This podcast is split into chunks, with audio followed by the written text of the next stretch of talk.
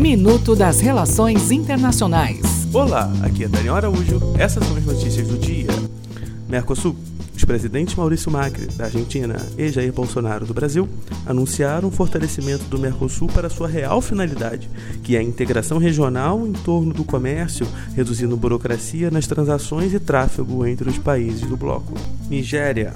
O Banco Nacional de Desenvolvimento do Brasil, BNDES, e o Banco Deutsche Bank financiarão a compra de 10 mil tratores e 50 mil equipamentos agropecuários para a Nigéria.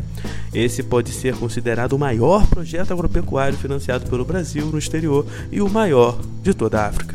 Rússia.